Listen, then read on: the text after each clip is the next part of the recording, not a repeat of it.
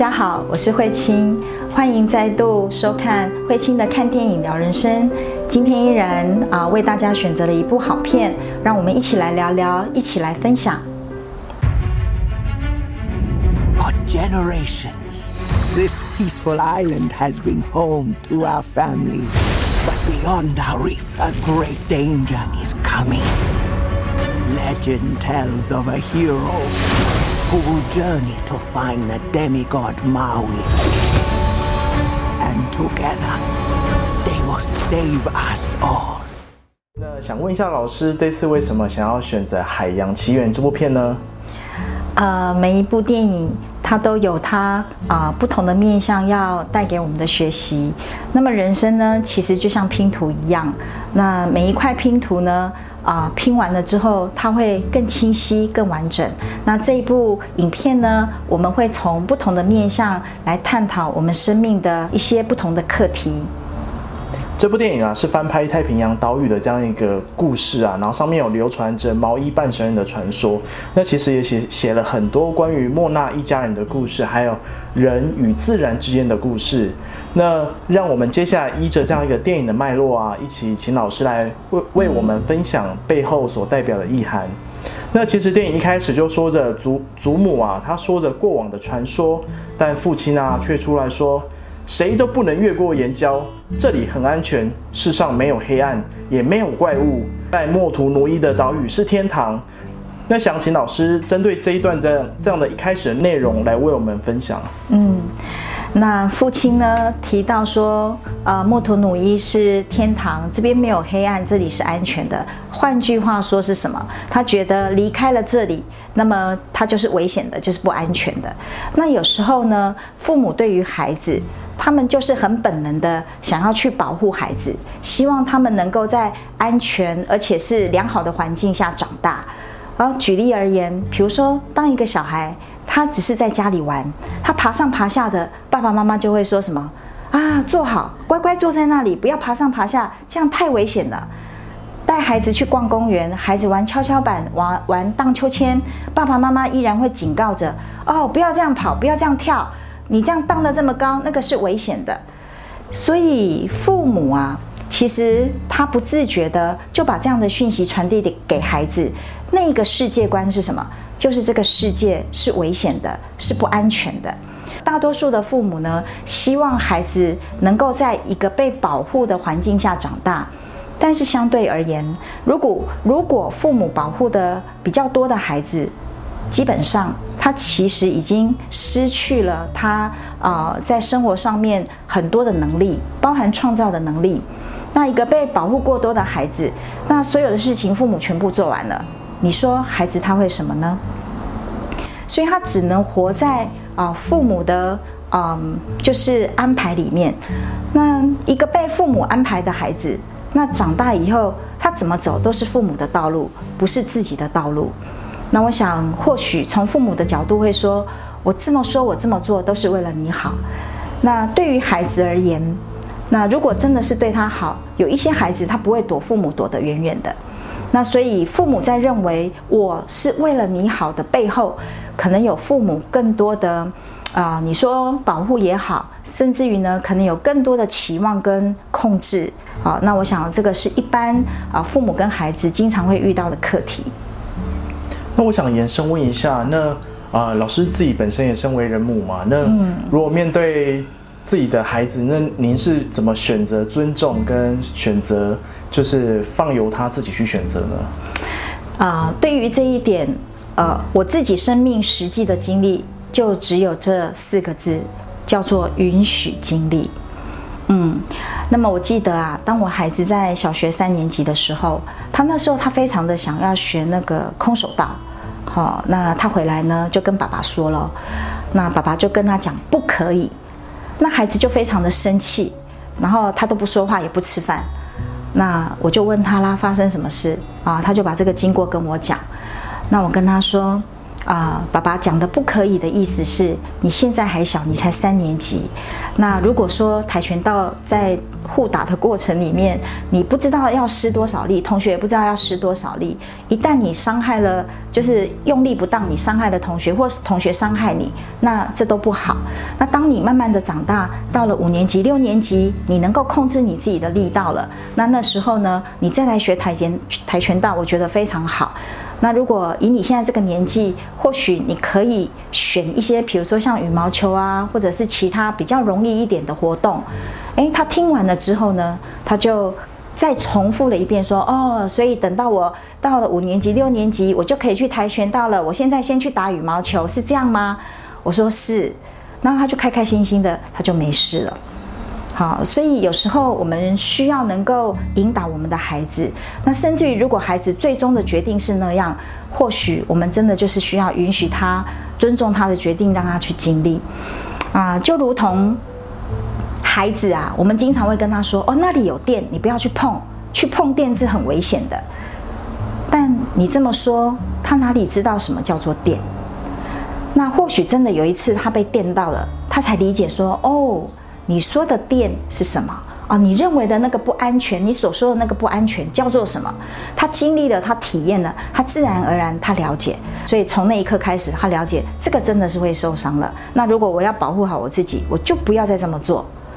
那所以孩子，我们没有办法告诉他你要怎么做，反而是让他从经历里头去学习、去体验，他自然而然他就明白了。那这是我们身为父母对孩子啊最大的支持，就是能够看着，然后看着允许他经历。那在看着的这个过程呢，如果孩子呃我们知道这样下去可能会对他怎么样，我们稍微再引导他一下，那个部分不要介入太多，好，尽可能的就是啊允许孩子去经历。那我想再换个角度，嗯，那同时。呃，老师也是身身为这样一个父母的子女嘛，当我们在自己面对家人，可能会有很多的保护跟限制，甚至刚刚有讲的，比如说情绪上的一些话语，不允许孩子做些什么。那我们身为子女的，该如何去，就是面对我们的父母呢？嗯，其实我还蛮幸运的啦，哈，我从小成长的过程里面，那我爸爸呢，他是公务人员。那也是非常虔诚的基督徒。那虽然他非常的有规有矩，但是基本上无论是在课业上面、生活各方面，我的父亲他从来没有呃太多的要求跟期望在我的身上。我算是蛮自由发展的孩子。倒是呢，到了长大之后，我开始步入社会工作的时候，我的妈妈就会有很多的干预跟介入。她希望我这样，希望我那样。那么我还记得，呃，在我呃从事了十年的国际贸易的工作里面，那都是朝九晚五的工作，好，那也都算是非常的顺遂。那我一旦要找转入到这个身心灵这个领域的时候，我的妈妈开始有很多的想法，很多的意见，甚至于她认为，为什么好好的工作你不做，你偏偏要拿做这样的工作，拿的薪水也没有比较高，为什么要如此呢？那我没有办法跟妈妈多说什么，我只能说，我就是喜欢做这件事。那或许他可能会有一些担心，会有一些不开心等等。但在我身上，我觉得有一件事情是我们要做到的：如何做到让父母放心？那当我做到让父母放心，最后他不会是反对我，他反而会是支持我。那所以经过了那一段的过程，我自己非常的认呃认真努力，我也非常的投入，我做好每一个当下我可以做的。那所以后来我的妈妈呢，她就是全力的支持我走在这一条路上。那我非常的感谢我的母亲，她是我背后很大的支持的力量。那接下来我们再回到电影来说，那父亲呢，就是莫娜的父亲呢，他对于莫娜其实非常寄予厚望，甚至希望他是接下来新新一个接班的这样的一个呃新的村长这样。那父亲也带着莫娜去到了圣地，嗯，那也跟莫娜说啊，你是我们村民的希望。那人民啊不在那里，就是不在海洋那边，他们其实就在岛上。你该成为他们需要的人啊。那其中有一幕其实是石块堆叠的部分，嗯，那这个部分其实老师有谈到，非常的感动，嗯，然后其实也想跟大家分享这样一个背后的意涵，嗯，其实每一块的堆叠，就是每每一代的村长，你要把它看成这个就是一种世代的传承，好，那就好像我们的生命从哪里来？从我们的父母那里来，父母的生命也来自于他们的父母。所以就是世世代代的父母把这样的生命很宝贵的生命传承下来，啊，所以每一个石块的堆叠，我看到的就是世世代代的父母们，好，这不只是生命的传承，这更有啊许多的支持跟祝福是在那里的，嗯。